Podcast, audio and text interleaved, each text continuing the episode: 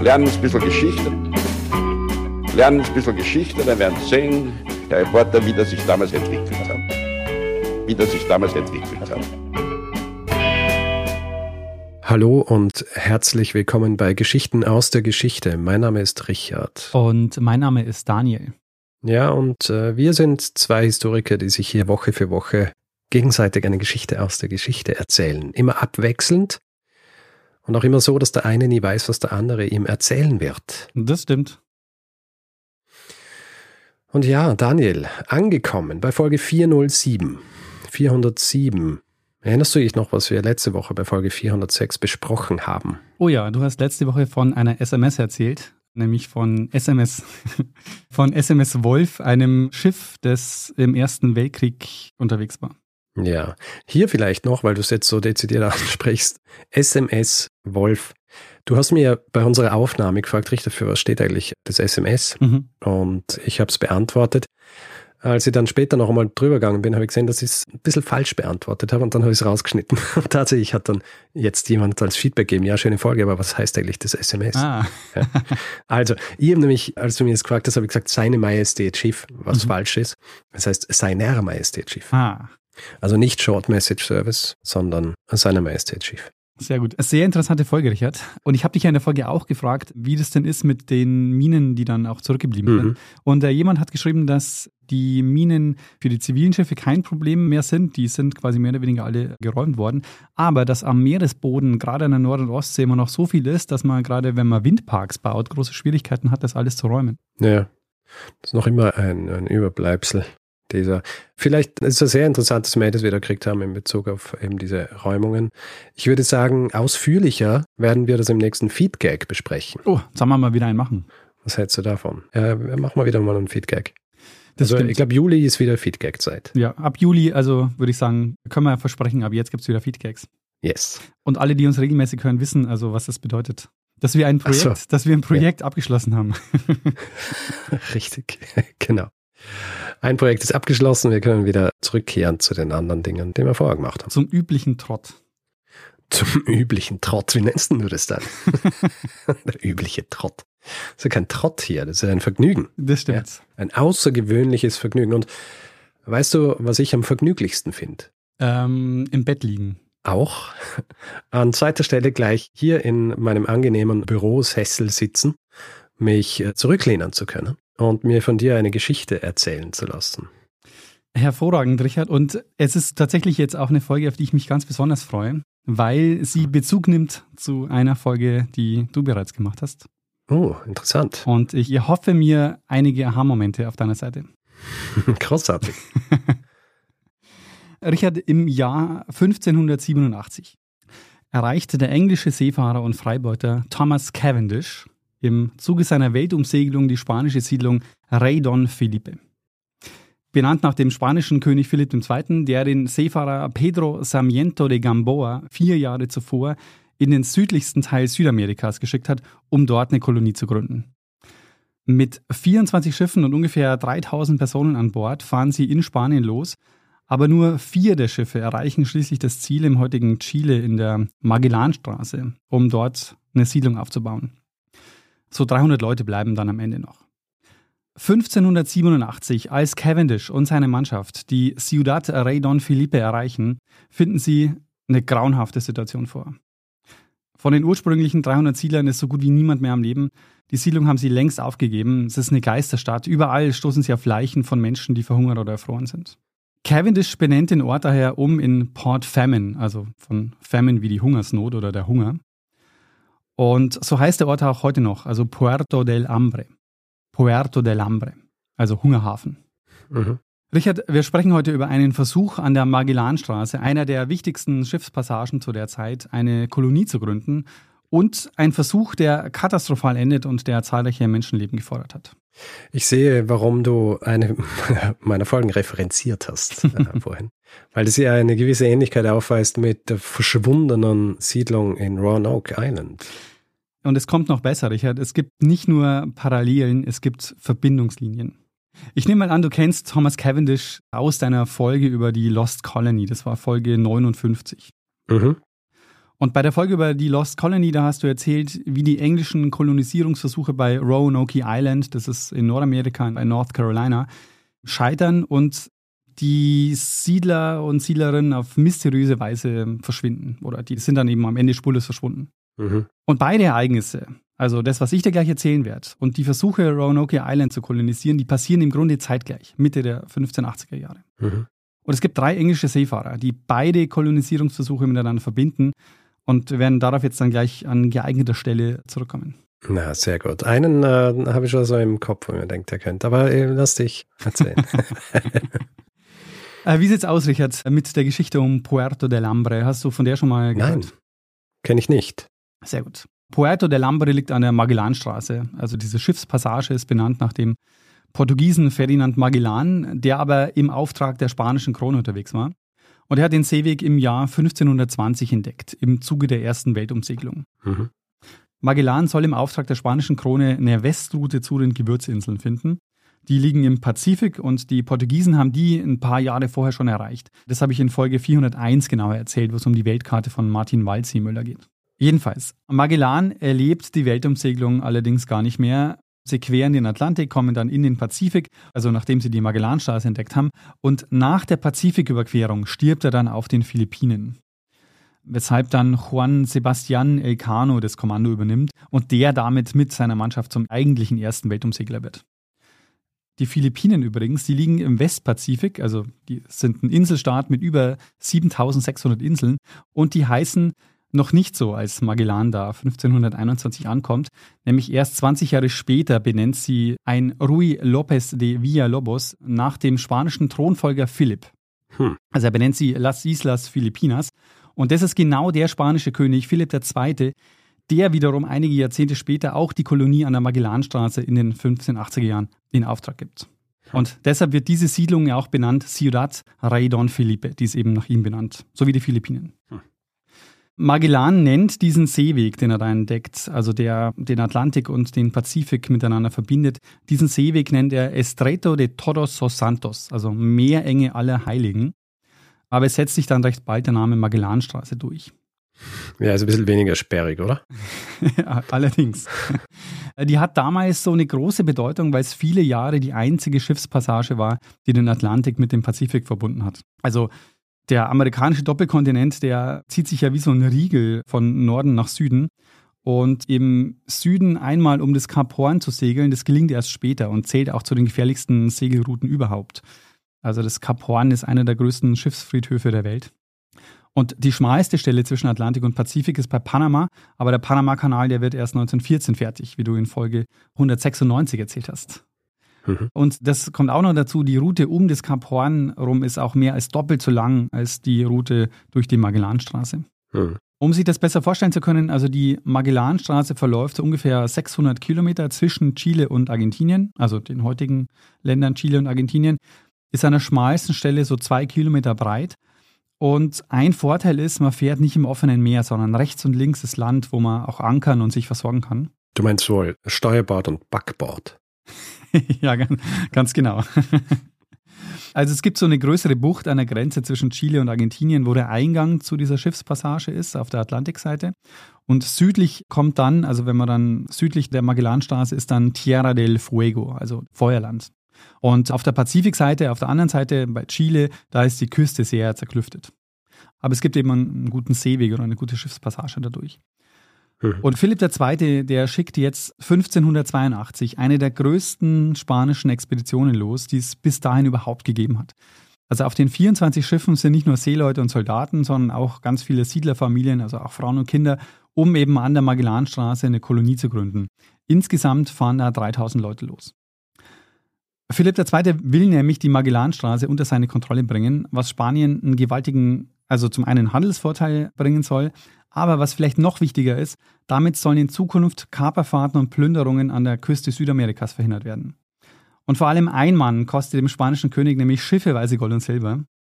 Einer der erfolgreichsten Freibeuter, und du ahnst wahrscheinlich schon, wen ich meine, weil das einer der Verbindungsmänner ist zu Roanoke Island, nämlich Francis Drake.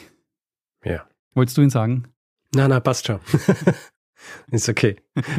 Entschuldigung. Ich habe dich schon einordnen aber, können. Aber Drake ist ja, wenn ich es richtig in Erinnerung habe, der, der dann Leute wieder mitnimmt von Roanoke nach England, oder? Ja, da werden wir später dazu kommen.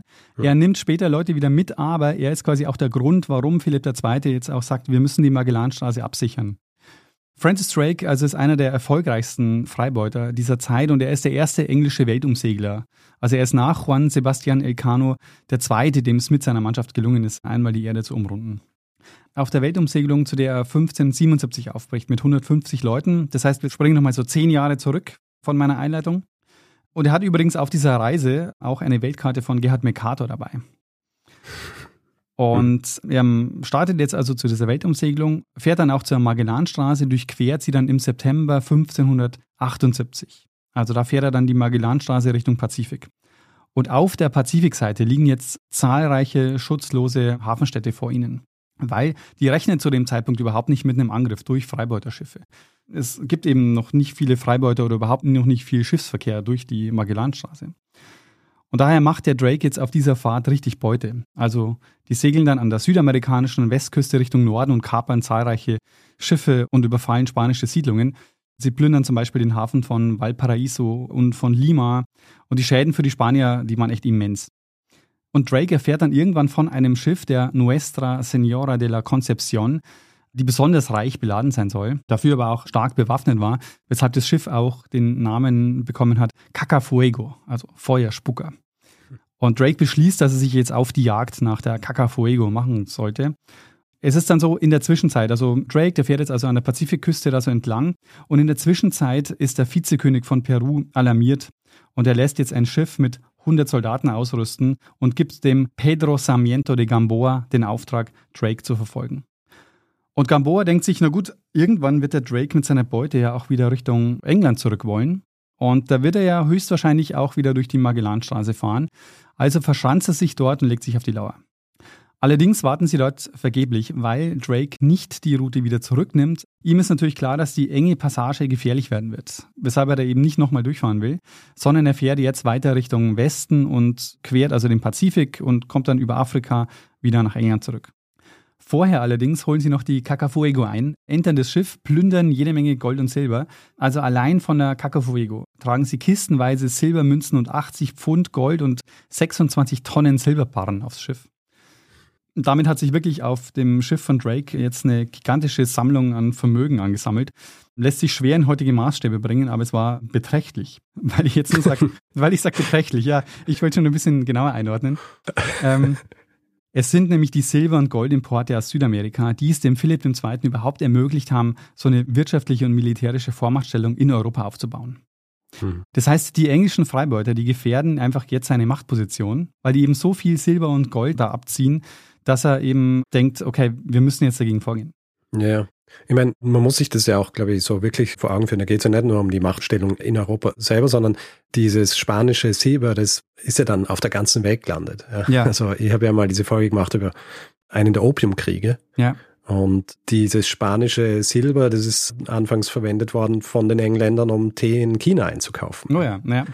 Also dieses spanische Silber war wirklich auf der ganzen Welt, weil die eben wirklich so diesen Zugang gehabt haben und äh, der Hauptgrund eigentlich für den gesamten Reichtum dieses Landes. Ganz genau. Und es war zentral. Und man muss auch sagen, Spanien war zu dem Zeitpunkt die mächtigste Kolonialmacht. Ja. Und um das vielleicht nochmal zu unterstreichen, also die Machtfülle von Philipp II., die war wirklich gigantisch. Er ist ja Habsburger, also der Sohn von Karl V. Und er regiert ab 1555 in Spanien und da gehören ja auch zum Beispiel die spanischen Niederlande noch dazu. Außerdem war er mit Maria I., also Mary Tudor, verheiratet und damit Royal Consort. Und ab 1580 wird er als Philipp I. auch noch König von Portugal, das er jetzt in Personalunion auch mitregiert.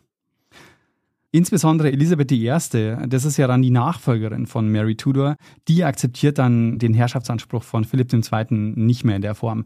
Also ich habe in der Folge zur Walzemüller-Karte die beiden Verträge erwähnt, mit denen sich Spanien und Portugal die Welt aufgeteilt haben. Das waren mhm. der Vertrag von Tordesillas und der Vertrag von Saragossa. Und man muss sich ja wirklich vorstellen, die haben zwei Linien um die Welt gezogen und haben sich wirklich die Welt aufgeteilt. Und jetzt werden diese beiden Königreiche auch noch in Personalunion regiert durch Philipp II. Mhm.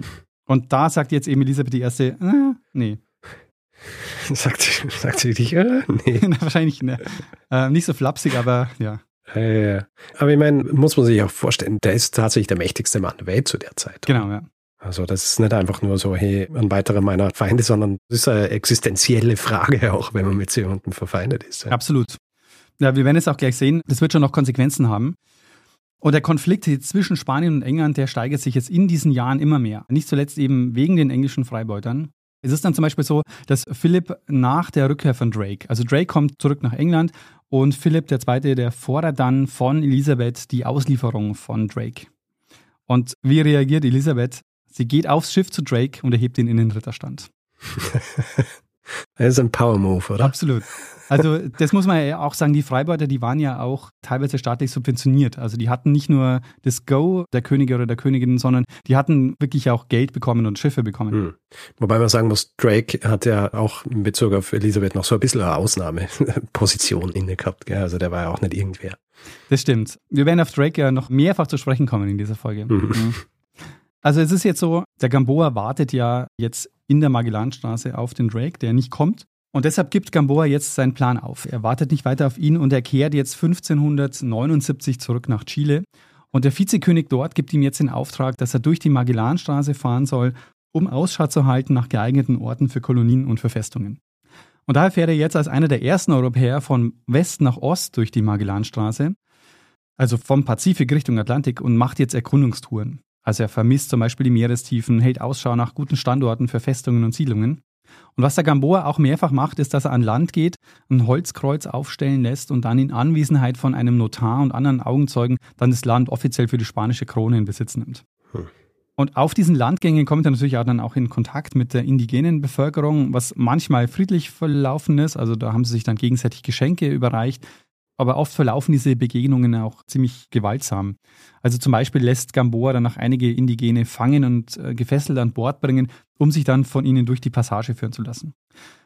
Ein Jahr später, 1580, erreicht Gamboa wieder Spanien und er übergibt jetzt dem Philipp II. seinen Bericht und beschreibt ihm, dass die Landschaften dort bei der Magellanstraße fruchtbar sind und außerdem, dass es ein großer strategischer Vorteil wäre, wenn sie jetzt dort Kolonien gründen würden. Und die Idee war eben, wenn sie jetzt die einzige bekannte Schiffsverbindung zwischen Atlantik und Pazifik kontrollieren würden, dass sie dann in Zukunft eben solche verheerenden Kaperfahrten wie die von Drake verhindern könnten. Und das überzeugt den Philipp II. jetzt und er lässt eine Expedition ausstatten, die, wie schon erwähnt, zu den größten zählt, die Spanien bislang losgesteckt hat. Am 25. September 1581 starten sie. Den Gamboa ernennt er jetzt zum Statthalter und Gouverneur und Generalkapitän an der Magellanstraße. Aber nicht erst der Aufbau der Kolonie nach der Ankunft an der Magellanstraße wird zur Katastrophe. Ich habe anfangs schon anklingen lassen, dass nur ein Bruchteil der Personen, die losgefahren sind, schließlich ankommen. Das Unglück beginnt nämlich schon kurz nachdem sie losfahren. Also noch an der spanischen Küste trifft sie ein schwerer Sturm und versenkt ein Drittel der Schiffe. Mit den übrigen 16 Schiffen setzen sie dann über den Atlantik, bis sie dann ihren nächsten Landeplatz erreichen, das ist dann Rio de Janeiro. Und bis dahin sind weitere 100 Tote zu beklagen, die Opfer dann von diversen Krankheiten geworden sind an Bord. Hm. Sie kommen jetzt also in Rio de Janeiro im März 1582 an. Nachdem sie jetzt in Rio ankommen, versuchen viele von Bord zu kommen und das Unternehmen zu verlassen, weil sie kein Vertrauen mehr haben in die Koloniegründung. Der Gamboa gibt dafür dem Diego Flores de Valdés die Schuld. Es ist nämlich so, dieser Valdés ist der Oberbefehlshaber dieser ganzen Flotte, die da losgefahren ist, weil es sind auch viele Soldaten dabei, die anschließend weiter nach Chile fahren sollen, nachdem sie die Kolonie aufgebaut haben.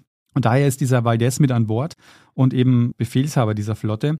Und der Gamboa behauptet später, dass Valdés das Siedlungsprojekt von Anfang an schlecht geredet hätte und dass deshalb niemand mehr dorthin will. Und Valdés sagt eben auch oder prophezeit eben auch recht offen, dass sie die Siedler dort vergessen und sterben lassen werden. Also, das sind eben die Aussagen von Gamboa später. Hm. Aber sie warten jetzt in Rio noch ein halbes Jahr, weil auf der Südhalbkugel ist ja gerade Winter und sie wollen nicht im Winter ankommen, sondern im Frühjahr, um Felder anzulegen und die gleich zu bestellen.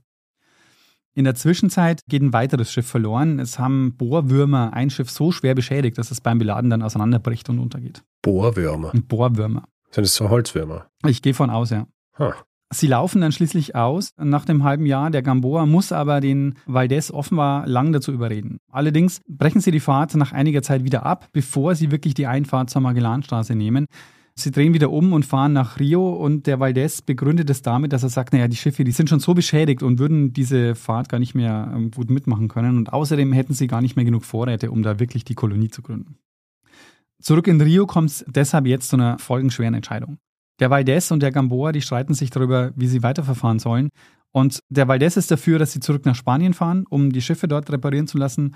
Und der Gamboa ist aber strikt dagegen und sagt, nee, wir fahren jetzt oder wir müssen auf jeden Fall jetzt zur Magellanstraße fahren und dort die Kolonie gründen. Und weil sie sich nicht einigen können, beschließt der Valdez dann einfach ohne den Gamboa nach Spanien zurückzufahren. Und dafür nimmt er sich auch Schiffe aus der Versorgungsflotte und damit einen wichtigen Teil der Vorräte und Ausrüstung, die für die Kolonie eigentlich gedacht waren. Der Gamboa sieht jetzt später darin natürlich den Grund für das Scheitern der Expedition. Der Valdez sagt allerdings dann später aus, naja, das war die einzig sinnvolle Entscheidung, weil die Mission war zu dem Zeitpunkt schon nicht mehr durchführbar und eigentlich eh zum Scheitern verurteilt. Hm. Wie dem auch sei, Gamboa lässt sich von den ganzen Rückschlägen nicht von seinem Plan abbringen. Wir befinden uns also jetzt in Rio, es ist Dezember 1583. Gamboa hat noch fünf Schiffe und es sind noch ungefähr 500 Ziele mit dabei. Und mit denen zieht er jetzt los, um zur Magellanstraße zu kommen, um endlich die Kolonie aufzubauen. Im Februar 1584 erreichen sie schließlich jetzt die Einfahrt der Schiffspassage und äh, die Begrüßung vor Ort, die fällt ernüchternd aus. Der Gamboa berichtet nämlich, dass viele Indigene sehr viel Rauch erzeugen, indem sie auf den Hügeln ganz viel Holz und feuchte Sträucher verbrennen, sodass viel Qualm entsteht, der die ganze Küste dann vernebelt. Und sie müssen dann warten, bis ein bisschen Wind aufzieht, bis sie wieder was sehen können und dann tatsächlich auch an der Küste landen können. Jedenfalls fangen sie dann an, dort eine Siedlung anzulegen. Also sie zeichnen Grundrisse auf den Boden, ziehen Straßen, markieren Bauplätze. Diese Siedlung bekommt den Namen Ciudad de Nombre de Dios. Und Mittelpunkt der Stadt soll eine Kirche werden, für die sie zwar einen Altar haben, also eine Steinplatte, aber sie weihen die dann noch unter freiem Himmel schon mal ein, bevor sie überhaupt das Gebäude errichten. Vorrangiges Ziel ist aber jetzt erstmal die ganzen Vorräte von den Schiffen zu holen. Allerdings ist die Strömung der Wind in dieser Zeit so stark, dass sie halt Probleme haben, wirklich die Vorräte von den Schiffen zu holen. Und es kommt auch noch schlimmer, sie haben ja fünf Schiffe im Moment noch. Eines geht dann kaputt, da reißt der Rumpf auf und es dringt Wasser ein. Bleiben also noch vier Schiffe, aber auch nur noch kurz. Bei dreien kappt nämlich jetzt die Besatzung die Ankerkabel und die lassen sich in den Atlantik raustreiben. Sie behaupten, das müssen sie machen, weil die Strömung so stark ist. Für Gamboa ist allerdings klar, dass das gelogen ist und sie nur einen Weg gesucht haben, um jetzt abzuhauen, um diese Mission zu verlassen. Die kappen ihre Anker, lassen sich raustreiben und sagen dann so, jetzt sind wir rausgetrieben, jetzt können wir eigentlich gleich wieder zurückkehren. Genau, fahren wir lieber zurück nach Spanien. Aha. Für die, die zurückbleiben, bedeutet das, dass die Situation jetzt langsam ausweglos wird. Also die haben jetzt noch ein Schiff und es sind ungefähr 300 Personen übrig. Im Grunde ist ihnen jetzt schon klar, dass die Vorräte überhaupt nicht für den Winter reichen werden der jetzt dann ansteht. Mhm. Deshalb machen sie sich jetzt schon mal dran, dass sie Meeresfrüchte sammeln und sie probieren systematisch Wurzeln und Beeren durch, die sie in ihrer Umgebung finden und dort wachsen.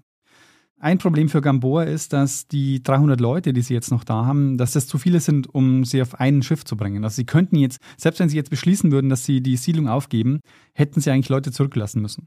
Hm. Deshalb kommt Gamboa jetzt noch auf eine andere Idee und er beschließt, noch eine zweite Siedlung zu gründen ungefähr 200 Kilometer weiter Richtung Pazifik. Also noch weiter die Magellanstraße rein. In der Hoffnung, dass dort die Bedingungen besser sind, weil er kennt die Magellanstraße an sich ganz gut, hat sie ja schon recht intensiv befahren und dann für Philipp II. in Besitz genommen. Und daher teilt er jetzt die Gruppe, also eine Hälfte bleibt, die andere Hälfte wird auf einen 200 Kilometer langen Fußmarsch Richtung Westen geschickt. Und das letzte verbleibende Schiff schickt er mit Vorräten und 50 Leuten schon mal voraus. Und den Zurückgebliebenen sagt er, dass er dann auch kommen wird, weil er eben davon ausgeht, dass am neuen Ort mehr Nahrung zur Verfügung steht. Mhm. So, der Fußmarsch ist natürlich extrem mühsam. Sie sind schlecht ausgerüstet, haben kaum was zu essen dabei, erreichen dann völlig entkräftet den Ort, an dem dann die neue Siedlung entstehen soll. Wieder starten sie damit, alles anzulegen. Also sie zeichnen Grundrisse auf den Boden, ziehen Straßen, markieren Bauplätze. Und diese Siedlung bekommt den Namen Ciudad del Rey Don Felipe. Und die gründen sie Ende März 1584. Sie beginnen gerade schon die Vorräte für den Winter anzulegen. Da setzt jetzt für sie völlig überraschend und sehr früh im Jahr Schneefall ein. Und jetzt wird die Situation richtig kritisch, weshalb Gamboa beschließt, Hilfe zu holen. Er will also erst die anderen Siedler aus der Kolonie holen, also die, die 200 Kilometer entfernt ist, und dann will er Proviant besorgen. Aber nachdem dann das Schiff von der Ciudad del Rey Don Felipe Richtung Atlantik fährt, sehen sie den Gamboa nie wieder und sie warten vergeblich auf seine Rückkehr mit Nahrungsmitteln. Stattdessen sehen sie zwei Monate später, dass die Siedler aus der ersten Kolonie sich zu ihnen auf den Weg gemacht haben, in der Hoffnung, dass sie noch irgendwelche Vorräte haben, weil bei ihnen gibt es nichts mehr. Und so verhungern und erfrieren in den nächsten zwei Jahren fast alle, die mit Gamboa in der Magellanstraße eine Kolonie gründen wollten. Und die Siedlungen werden schließlich dann aufgegeben. Ich weiß nicht, ob du noch drauf eingehst, aber äh, ich meine, die sind nicht in der Lage, sich äh, was zum Essen zu besorgen. Ist es so karg oder ist alles mhm. verschneit oder? Also die Gegend ist sehr karg, also da wächst nicht viel und sie kommen auch zu einer Jahreszeit an, jetzt wo dann der Winter kommt und sie quasi auch da keine Vorräte haben anlegen können. Hm. Und die Versorgungsschiffe, die sind halt im Grunde dann jetzt schon alle weg. Ja. Von dem, was da jetzt passiert ist, weiß der Thomas Cavendish natürlich nichts. Also Cavendish ist ein Freibeuter, so wie Francis Drake, also letztlich so ein staatlich legitimierter Pirat und ihn, also Drake, nimmt er sich auch zum Vorbild. Cavendish beschließt nämlich im Jahr 1586, die Welt zu umsegeln.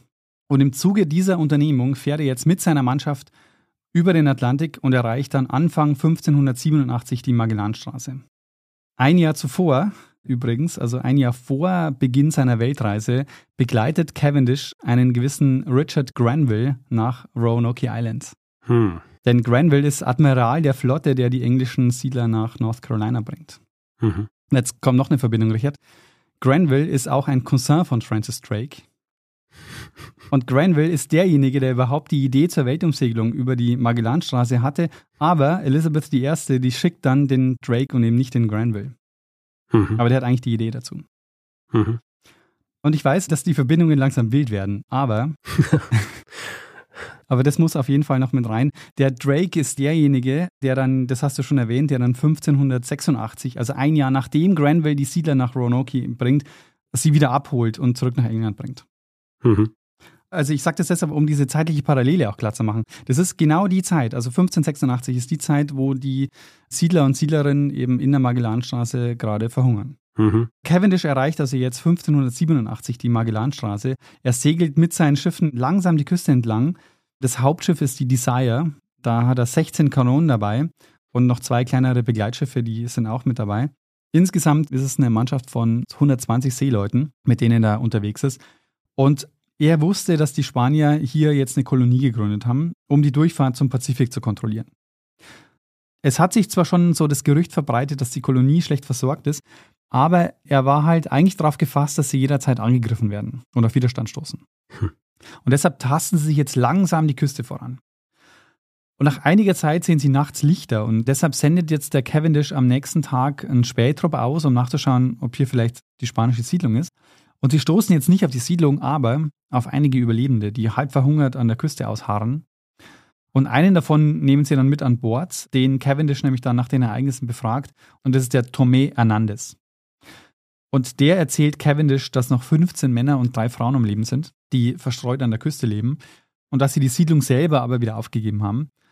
Und so laufen dann Cavendish und seine Leute später durch die Ruinen einer Geisterstadt. Und in den verlassenen Häusern schauen sie dann nach, ob sie noch brauchbare Gegenstände finden und stoßen aber halt vor allem auf Leichen, die noch nicht beerdigt sind. Vier Tage bleiben sie vor Ort, sie sammeln Feuerholz, holen frisches Trinkwasser und sie nehmen sich sechs Kanonen mit aus der Siedlung und äh, ziehen dann weiter. Der Tomé Hernandez, der bleibt mit an Bord, aber der bittet sie darum, noch zu warten, um die weiteren Überlebenden auch mitzunehmen und denen zu helfen. Aber der Cavendish weigert sich und sie fahren dann weiter Richtung Pazifik. Interessant ist, wir kennen die Geschichte aus drei unterschiedlichen Quellen. Also wir kennen die Geschichte aus der Sicht von Hernandez. Der hat später nämlich in einem Verhör durch spanische Behörden die Ereignisse nochmal zu Protokoll gegeben. Deshalb kennen wir quasi seine Sicht der Dinge. Wir haben den Bericht von Cavendish und wir haben einen Bericht von Gamboa, den er für den Philipp II. verfasst.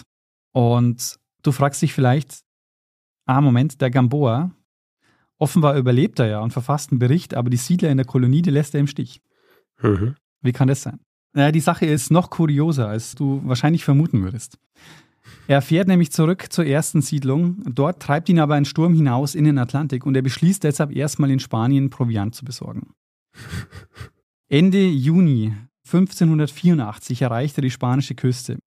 Von den Behörden dort bekommt er auch Lebensmittel und so berichtet erst dann jedenfalls Philipp II. Wie soll ich sagen, das hört sich jetzt, äh, wie du gleich merken wirst, alles ein wenig abenteuerlich an. Er segelt dann nämlich mit diesem beladenen Schiff zurück Richtung Magellanstraße. Das Schiff gerät aber in den Sturm und geht unter. Er überlebt mit einigen Besatzungsmitgliedern und kann sich ans Ufer retten. Er kommt dann an in Bahia im heutigen Brasilien.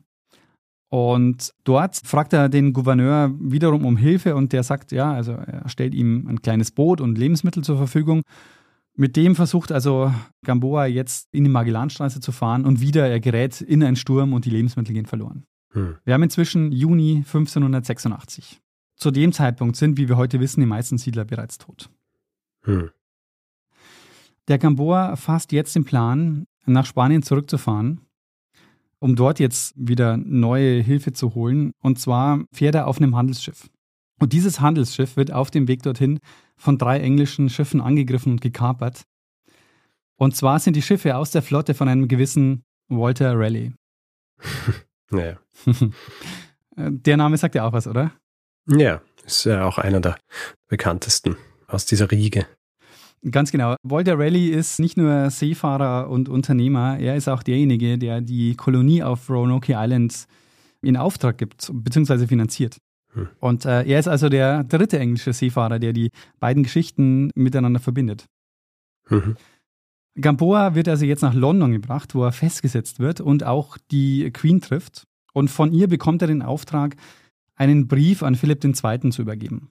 Und daher wird der Gamboa jetzt also freigelassen. Wir sind jetzt Ende Oktober 1586. Kurz bevor also Cavendish jetzt die Kolonie in der Magellanstraße erreicht. In dem Jahr zeichnet sich jetzt übrigens auch ab, dass die Situation auf Roanoke Island desolat ist, weshalb Francis Drake, der ja wiederum in die Karibik gefahren ist, auf seiner Rückreise jetzt die Siedler von Roanoke Island wieder zurück nach England bringt. Also das ist jetzt dieses Jahr 1586. Mhm. Gamboa macht sich jetzt also schließlich endgültig auf den Weg von England nach Spanien, wo er aber wiederum nicht ankommt. Sein Weg führt ihn nämlich über Frankreich, wo er von Hugenotten entführt und eingesperrt wird. Und die verlangen jetzt Lösegeld von Philipp II. Und der weigert sich aber erstmal zu zahlen. Und es dauert deshalb zwei Jahre, bis Gamboa wieder freikommt und dann endgültig Spanien erreicht. Aber als er jetzt Spanien erreicht, existieren die beiden Kolonien in der Magellanstraße natürlich nicht mehr. Und er findet jetzt auch keine Unterstützung mehr für eine weitere Rettungsmission. Oder überhaupt eine Rettungsmission. Ja, aber ich meine, wie viele Jahre sind es vergangen, seit er losgezogen ist, um neuen Proviant zu holen? Ähm, sind es vier Jahre? Ja, oder? genau. Ja. Ich meine, da glaubt er auch selber nicht mehr ernsthaft, dass er da irgendwo jemanden findet, oder? Ich denke nicht, nee. Also er muss davon ausgegangen sein, dass die inzwischen verhungert sind, ja. Es wird aber tatsächlich noch einer der Siedler gerettet und zwar durch ein englisches Schiff, das Anfang 1590 Puerto del Hambre erreicht. Man kann heute übrigens auch noch ein bisschen was von der Siedlung erkennen, also zum Beispiel die Grundmauern der Kirche. Und die Ruinen sind inzwischen ein nationales Monument in Chile. Mhm. Also 1590 wird der letzte Siedler gerettet von der Insel und wird eben gerettet durch ein englisches Schiff, also durch einen englischen Freibeuter. Und das ist natürlich auch genau eines der Themen dieser Folge, weil der Plan, die Magellanstraße zu kontrollieren, um die englischen Freibeuter von der Pazifikküste abzuhalten, das geht eben nicht auf. Ja, im Gegenteil. Eher so, dass dann die, die es machen wollen, müssen von Engländern gerettet werden. Absolut. Und für Cavendish, der ja, also Cavendish ist ja überhaupt erst auf dem Weg, also der ist ja die Magellanstraße gefahren, weil er jetzt eben an die Pazifikküste will. Und der ist ja auf den Spuren von Drake unterwegs, um die Welt zu umsegeln. Und er macht sich jetzt also mit seiner Mannschaft dran, die Pazifikküste entlang nach Norden zu kommen und versenkt dabei 19 spanische Schiffe. Sie kapern unter anderem eine vollbeladene Galeone, die Santa Ana, wo es heißt, sie hätten von dem Schiff Waren im Wert von 50 Tonnen Silber an sich genommen. Also auch riesige Mengen. Und der Cavendish wird dann ja auch zum dritten Weltumsegler, also nachdem er dann am 10. September 1588 in England wieder ankommt. Mhm. Und 1588 ist auch ein gutes Stichwort für das Ende dieser Folge. Ich habe ja hm. vorhin schon mal erzählt, dass der Konflikt zwischen Spanien und England in den 1570er und 1580er Jahren immer heftiger wird. Und ab 1585 spricht man auch vom Englisch-Spanischen Krieg. Das ist eben das Jahr kurz nach den Koloniegründungen, also sowohl Roanoke Island als auch in der Magellanstraße. Und 1588, also drei Jahre später, ist eben das entscheidende Jahr dieses spanisch-englischen Kriegs, weil Philipp II. versucht jetzt mit der spanischen Armada, also eine riesige Flotte, eine Invasion in England. Und er scheitert damit, was eine enorme Schwächung Spaniens zur Folge hat erstmal. Und wir haben ja jetzt auch schon gehört, die englischen Freibeuter plündern ja weiter an der Küste, an der Pazifikküste. Und weil eben diese Invasion scheitert und eben die spanische Armada sehr geschwächt wird dadurch, kommt es ein Jahr später zum Gegenangriff. Also 1589 greift die sogenannte englische Armada dann Spanien an bzw. Portugal an, weil das Ziel war, die spanische Regierung in Lissabon zu vertreiben, um dort wieder einen Portugiesen als König einzusetzen. Und wer glaubst du, Richard, wer befehligt die englische Armada? Die englische Armada wird von Raleigh befehligt. Ah, fast. Also Drake. du hattest, ja genau, das war die 50% Chance. ja, ja, ja. die Leitung hat der Admiral Sir Francis Drake. Und Richard, das war meine Folge, meine Geschichte über den gescheiterten Versuch, eine Kolonie zu gründen, um die Magellanstraße, einen der wichtigsten Seewege der frühen Neuzeit, zu kontrollieren und äh, was das zu tun hat mit Freibeutern und dem spanisch-englischen Konflikt. Sehr, sehr, sehr, sehr interessant. Vor allem, was da irgendwie noch klarer wird in der Art und Weise, wie du es jetzt auch beschrieben hast, ist diese gesamte Seebefahrungsgeschichte sowohl von den Spaniern als auch von den von den Engländern, das ist ja, das sind ja gar nicht wahnsinnig viele gewesen, die da immer quasi diese Dinge angeführt haben, oder? Ja, ja genau. Also, ja. so wie du das jetzt darstellst, hört sich so an, als wären die einzigen Leute auf Atlantik und Pazifik Drake, Raleigh, äh, ein paar Spanier und Cavendish gewesen, ja? ja. Äh, die sich gegenseitig versuchen, irgendwie ähm, in die Quere zu kommen. Ja, ich meine, das waren natürlich die mit dem größten Einfluss. Es gab natürlich schon noch hm. deutlich mehr. Ja. Das zieht sich natürlich auch durch alle Geschichten, die wir gemacht haben über diese frühen Kolonialisierungsversuche, diese, dieses Unvorbereitetsein auf was einen dann dort erwartet. Ja, also selbst ja. die, die es geschafft haben, die sterben dann, weil sie nicht in der Lage sind, sich Essen zu besorgen. Ja, genau, ja. Also das ist ja quasi das Um und Auf, wenn du irgendwo hingehst, wo du, wo du dir sicher sein kannst, dass deine Vorräte nicht reichen werden bis immer. Ich meine, was natürlich ist blöd, dass der Winter dazwischen kommen ist, aber ich meine, du lebst da am Meer aber irgendwie solltest du in der Lage sein, dich zumindest dahingehend zu ernähren, dass du dann halt nicht schon stirbst, bevor der Winter vorbei ist. Zumindest müsste es einen Plan geben dafür, ja. Hm. Und das ist natürlich auch ein wichtiger Punkt, weil wenn die dann überleben oder häufig, also weil es gibt natürlich schon eine Gruppe, die dort überlebt und die ihnen auch hätte helfen können, nämlich die ganzen Indigenen, die dort sind. Hm, ja. Und in dem Fall aber halt ist es so, dass Gamboa ja in den Jahren vorher, wo er durch die Magellanstraße fährt, schon so viele Konflikte führt, dass die halt in dem Moment, wo sie sehen, ah, die gründen hier eine Kolonie, überhaupt kein Interesse mehr haben, denen zu helfen. Ja, total. Ich meine, ähnlich ist ja auch auf Roanoke Island gewesen, obwohl man da ja auch nicht sicher weiß, ob nicht eventuell dann tatsächlich die übrigen, die dort waren, sich mit der dortigen indigenen Bevölkerung einfach zusammengetan haben mhm. und quasi Teil dieser Communities dort worden sind. Ja? ja. Und deswegen halt auch nicht mehr gefunden worden. Also ich, ich würde vermuten, dass die es vielleicht noch ein bisschen weniger aggressiv gemacht haben, obwohl es dann natürlich auch genug Konflikte gegeben hat. Aber wahrscheinlich dann schlussendlich, als sie gemerkt haben, jetzt wird's eng, ja, ja. Waren sie vielleicht ein bisschen gescheiter als die Spanier? Ja, das kann gut sein. Jedenfalls, als ich das gelesen habe und mir immer wieder so gedacht habe, hä, Walter Raleigh, Cavendish, Drake. Und was ich faszinierend fand, ist, es ist ja nicht nur so, dass die einen Bezugspunkt haben zur Geschichte, sondern sie sind auch wirklich quasi Teil ja. der Geschichte. Es ist auch wirklich ja, so, die kommen nicht nur am Rande vor, sondern die sind da mit Hauptpersonen. Eben, das war auch das, was ich gemeint habe vorhin mit, es gibt wenige Hauptpersonen eigentlich in jener Zeit, wenn es so um diese Kolonialisierung in dieser Gegend geht. Ja. Man muss natürlich auch dazu sagen, diese Expeditionen sind ja nicht günstig. Mhm, also du, du brauchst ja, und wir haben das ja auch bei Riley und bei Drake gesehen, das sind halt welche, die natürlich auch direkt von der Krone finanziert werden. Ja. Anders schaffst du es ja nicht. Ich meine, es ist ja auch schon bei Columbus, der losgezogen ist, der hat es ja auch nur, weil er dann die Unterstützung der, der Spanier gehabt hat. Ansonsten, du hast ihn nicht einfach auf ein Schiff setzen können und sagen, so, und jetzt fahr ich mal rüber zur neuen Welt, ja, ja. und baue da eine Kolonie auf. Absolut, ja. Was mich auch überrascht hat, was ich echt nicht wusste, ist, wie groß die Machtfülle von Philipp II. tatsächlich war. Dass mhm. er ja sogar noch dann verheiratet war mit der Queen. Mhm. Ja, da sind wir dann wieder beim Ding mit quasi die oberen 10 Prozent. Ja. ja. Also in Europa, beziehungsweise, also ja, in Europa und vor allem in England, Frankreich, Spanien und dann später ja auch äh, Habsburger und da ist ja alles miteinander verwoben. Das ja. stimmt, ja. Das ist ja auch Sinn und Zweck dieser ganzen Eheschließungen gewesen. Du wolltest ja natürlich auch die mit jemandem verheiraten oder verschwägern, um mehr oder weniger sicher gehen zu können, dass du dann nicht irgendwie Feind dieser Person wärst oder dieses Landes. Ja, hat natürlich nicht immer so funktioniert. Vor allem, weil dann halt auch Ansprüche gestellt gestellt werden. Ja, ja. Wenn es dann einmal so weit ist. Ich glaube ja auch, also so wie diese Heiratspolitik und so weiter stattfindet, so richtig langfristig gedacht worden ist dann ja so in die Richtung auch nicht, weil oft dann eben dieser Moment entsteht, wo dann halt jemand, den man aus bestimmten Gründen quasi in die Familie geholt hat, der will halt dann auch Teil der Familie haben oder, mhm. oder sein. Ja, und so war es ja auch dann bei, bei Philipp II. und diesem Konflikt mit England. Ja, genau mein hundertjähriger Krieg ist ja auch ganz ähnlich, ja? ja? dass dann jemand Ansprüche stellt vom anderen Land, weil hier eben diese Verwandtschaftsbeziehungen existieren. Absolut, ja. Und ich denke mal, Philipp II. und Mary Tudor, die haben sich nicht so oft gesehen. Na. Wobei, über die Tudors müssen wir wahrscheinlich auch ganze Staffeln ja, machen. Also, ja, gibt's auch. Gibt's auch. Es gibt eigene Fernsehserien über sie. Ja, sehr spannende Zeit auch. Ich meine, es ist halt wirklich so diese, diese Zeit, als die europäische Welt viel größer wird. Ja. Mhm. Eben durch diese Versuche dann im Grunde die ganze Welt zu kolonialisieren. Ja. Und da verändert sich wahnsinnig viel, was eben auch diese ganzen Machtstrukturen und wirtschaftlich, was dann gleichzeitig auch Machtstrukturen beeinflusst. Ja, eine sehr spannende Zeit grundsätzlich. Und es erweitert insofern jetzt auch so ein bisschen unseren Flickenteppich, was die europäische Expansion angeht. Weil wir hatten ja zuerst, also diese Geschichten, die ich erzählt habe, auch über die Gewürzinseln, da geht es ja darum, dass im Grunde die erste Weltmacht Portugal war. Jetzt die Zeit ist Spanien so die größte Kolonialmacht. Und man sieht aber schon, England ist so Aufstreben. Und dann die Geschichte um den goldenen Brief, die ich gemacht habe, da ist dann quasi der Durchbruch Englands dann zur Weltmacht, mhm. wo dann die den, ja. den absoluten äh, ja, quasi Anspruch haben, die Welt zu beherrschen. Und irgendwo dazwischen eine Zeit lang auch noch die Niederlande. Genau. Die natürlich auch lange Zeit, zumindest was die Seefahrt angeht, vorherrschend waren. Ja, genau. Und falls du dich fragst, ob es einen Hinweisgeber gibt, Richard? Ich frage mich, gibt es einen Hinweisgeber, Daniel? Ja, und zwar mich selber.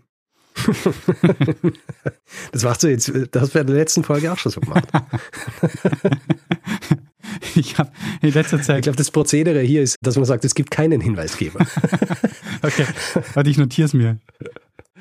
Note. Ähm, wie hast du dir selber diesen Hinweis gegeben, dann? Ähm, wie bist du für dich darauf gestoßen? Ich habe in letzter Zeit ja viel zu dem Thema gelesen, auch für unser Buch, das im September erscheinen wird. Mhm. Und im Zuge dessen habe ich öfter mal wieder gelesen, so diesen Satz, die Spanier haben die Magellanstraße kontrolliert oder so. Mhm. Und dann habe ich in einem fantastischen Buch, das ich neulich gelesen habe, das heißt Untergegangene Kolonialreiche von Simon Carstens. Äh, da bin ich über diese Geschichte gestoßen, wo er diese gescheiterte Gründung der Kolonie in der Magellanstraße erzählt, in einem der Kapitel. Und ähm, dann dachte ich mir, ah, interessant, das schaue ich mir genauer an. Und ja, daraus ist dann jetzt diese, diese Geschichte geworden. Und nachdem ich dann von den Verbindungen zu Roanoke gelesen habe, war dann für mich auch mhm. klar so, okay, die Geschichte, die muss ich dir erzählen.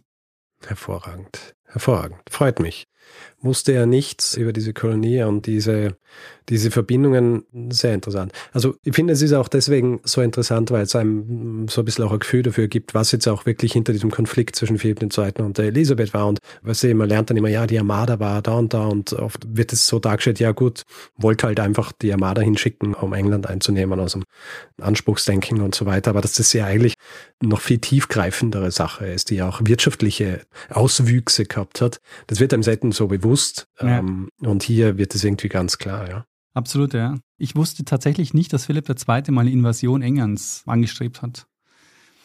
Was? Also, Mit der Armada meinst du? Ja, das war mir nicht klar, dass der Plan war, England zu erobern. Achso, was hast du gedacht, was sie mit der Armada machen wollen?